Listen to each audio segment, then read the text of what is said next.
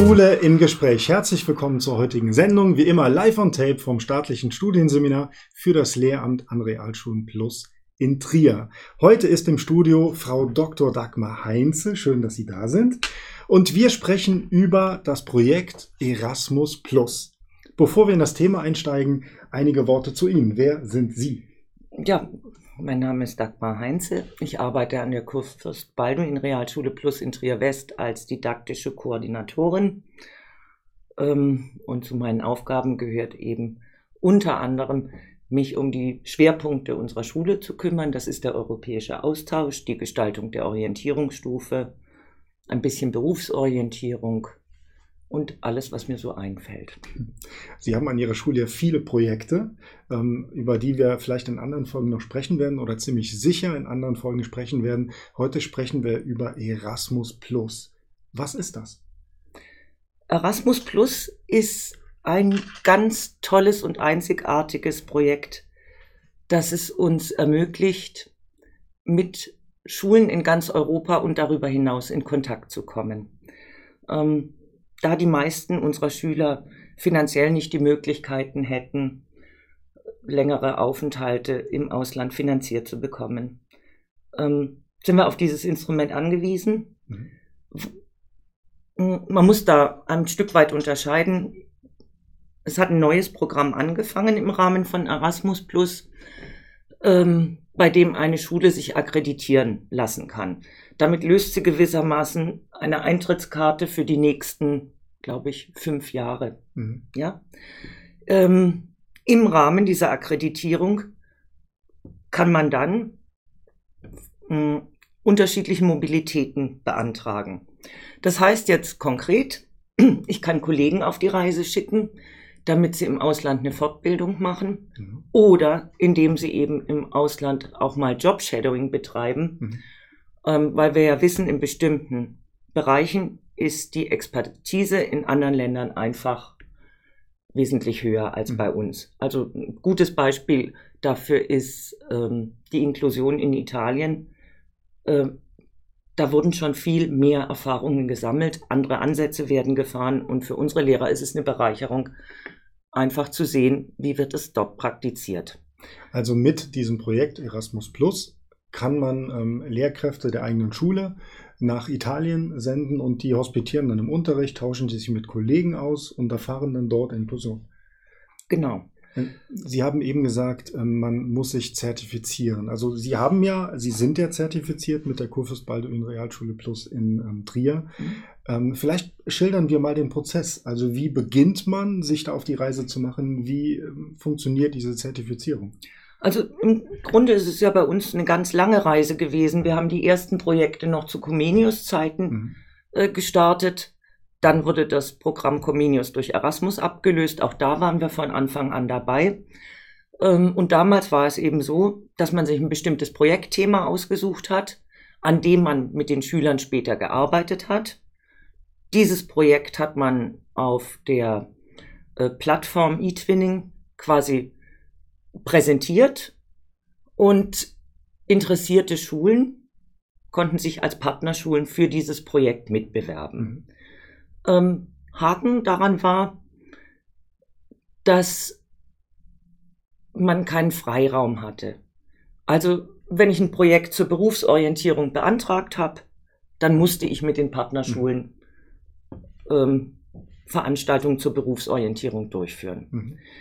Ähm, die Möglichkeit zu solchen themengebundenen Projekten gibt es jetzt auch noch, aber die Akkreditierung ist im Grunde thematisch vollkommen frei. Mhm. Und das ist das Neue. Jetzt habe ich einfach Geld mhm. und kann dieses Geld dafür ausgeben, dass ich an den, ich sag mal, Entwicklungsbereichen unserer Schule arbeite. Mhm. Die müssen im Vorfeld in so einem Akkreditierungsantrag identifiziert werden. Da sollte man sich nicht übernehmen. Also ich weiß, an einer Schule gibt es immer tausend Baustellen. Aber äh, sinnvoller ist es, wenn man sich auf die vier, fünf größten Baustellen konzentriert und die benennt. Also um konkret zu werden, in, in, im Fall von unserer Schule sehe ich zum Beispiel einen großen Entwicklungsbedarf, was die Schülerpartizipation angeht. Ja, wir haben diese Instrumente, SV und so weiter, aber unsere Schüler füllen es nicht in dem Maß aus. Mhm. So, das heißt, ich würde hier zum Beispiel versuchen, ähm, von jetzt mit den Geldern, die uns zur Verfügung stehen, mit größeren Gruppen von Schülern Schulen zu besuchen, in denen die Schüler wirklich Demokratie leben. Mhm. Also wir haben zum Beispiel äh, schon eine tschechische Schule gefunden, wo die Schüler viel aktiver sind, sämtliche Schulfeste selber organisieren, Talentworkshops. Mhm. Ähm, die planen aber auch die Klassenfahrten und so weiter. Ja, das ist noch nicht das Ende äh, von dem, was wir unter Schülerpartizipation verstehen. Aber es ist mal ein Anfang mhm. und unseren Schülern würde es gut tun, zu erleben, wie diese Schülerversammlungen dort ablaufen ähm, oder auch was den Wahlvorgang äh, betrifft, wenn es um die Wahl von Schülersprechern geht. Mhm. Bei uns trifft sich die SV und zwei Hanseln melden sich und werden gewählt. Mhm. Andere Schulen führen Wahlkampf, mhm. mhm. gründen Parteien, mhm. haben ein Programm. Und sowas würde ich mir halt wünschen. Da eine Nachfrage. Also ja? Sie haben ja geschildert, dass man Schulen besucht, wo diese Projekte schon exemplarisch Best Practice ja. mäßig durchgeführt werden.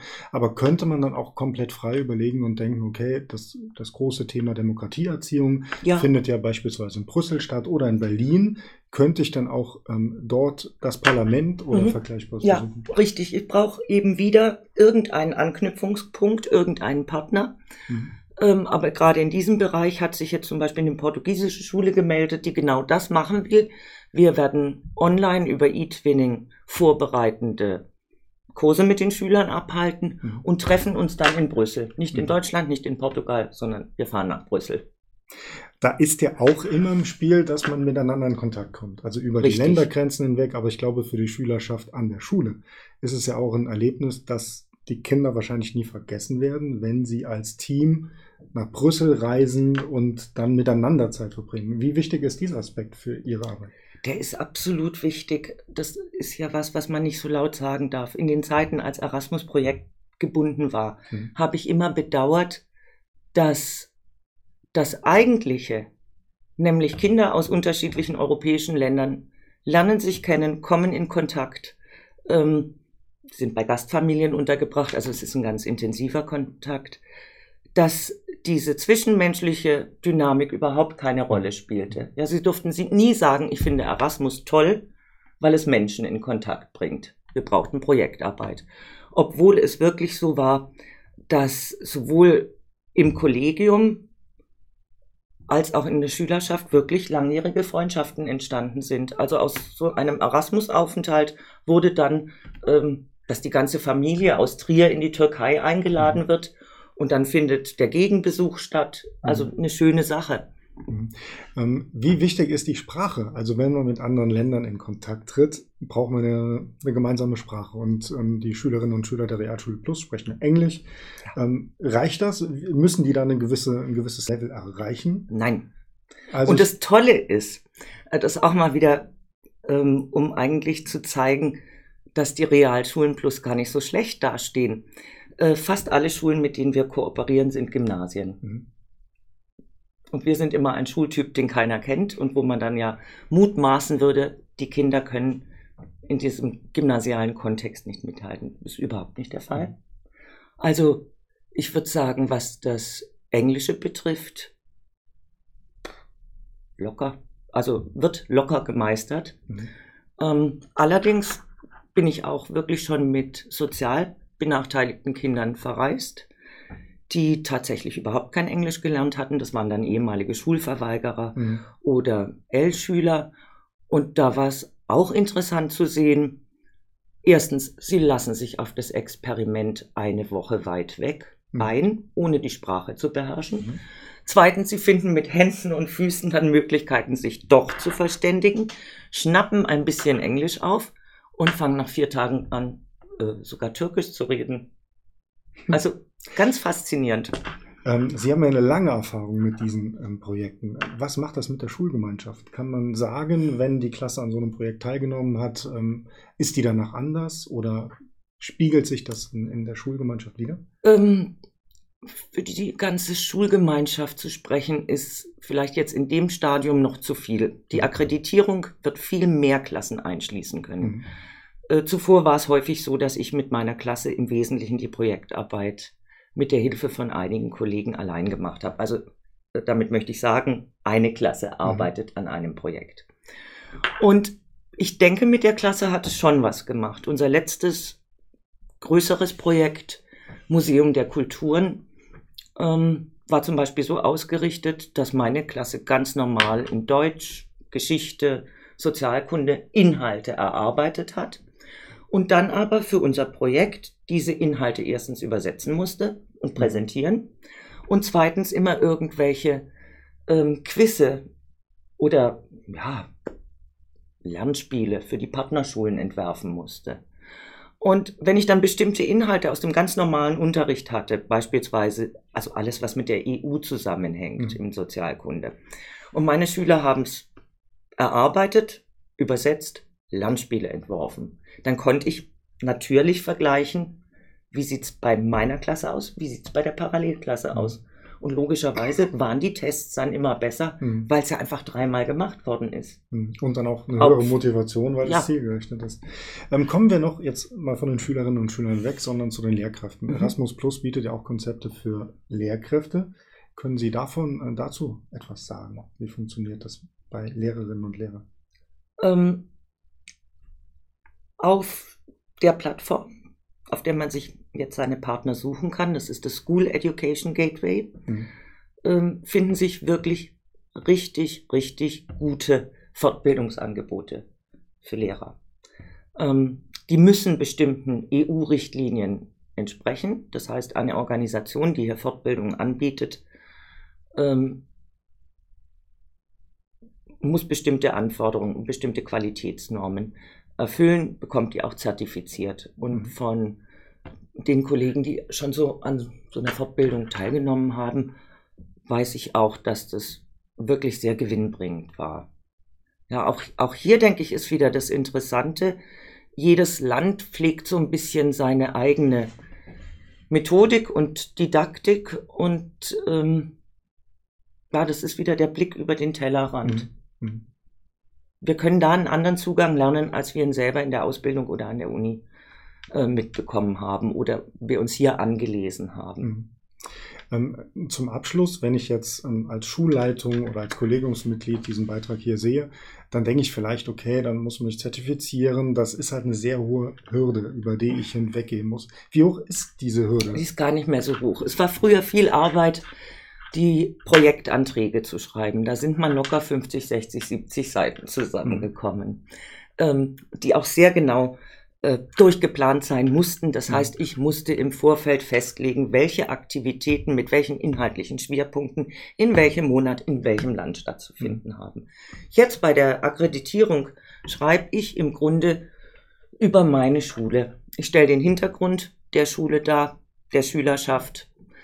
Ähm, ich benenne aber in allererster Linie die Entwicklungsbereiche der Schule. Mhm. Das, das heißt, es ist auch noch nicht mal ein zusätzlicher Aufwand, denn ich muss mir als Schule ja sowieso immer mal wieder drüber klar werden, in welchem Bereich sind wir noch nicht gut genug, mhm. wo müssen wir uns weiterentwickeln.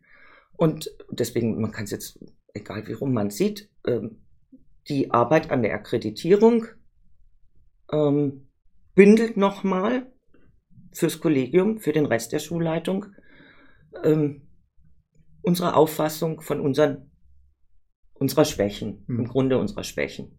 Ja, und insofern, das ist eine Arbeit, man müsste sie sich sowieso machen. Mhm. Es ist ein Reflexionsinstrument. Also Sie würden sagen, für Schulen, die da interessiert sind. Es lohnt sich auf alle Fälle und es ist deutlich weniger Arbeit, als es früher war. Herzlichen Dank für das Gespräch. Bei Ihnen bedanken wir uns auch. Ja, es wäre schön, wenn Sie vielleicht diesen Weg gehen würden, sich akkreditieren lassen und dann auch tolle Erfahrungen mit diesem Projekt Erasmus Plus machen. Wenn Sie uns Feedback hinterlassen wollen, tun Sie das gerne an mail.seminar-tria.de. Sie sehen es unten eingeblendet. Herzlichen Dank bei Ihnen und wir sehen uns hoffentlich nächsten Dienstag. Bleiben Sie uns gewogen.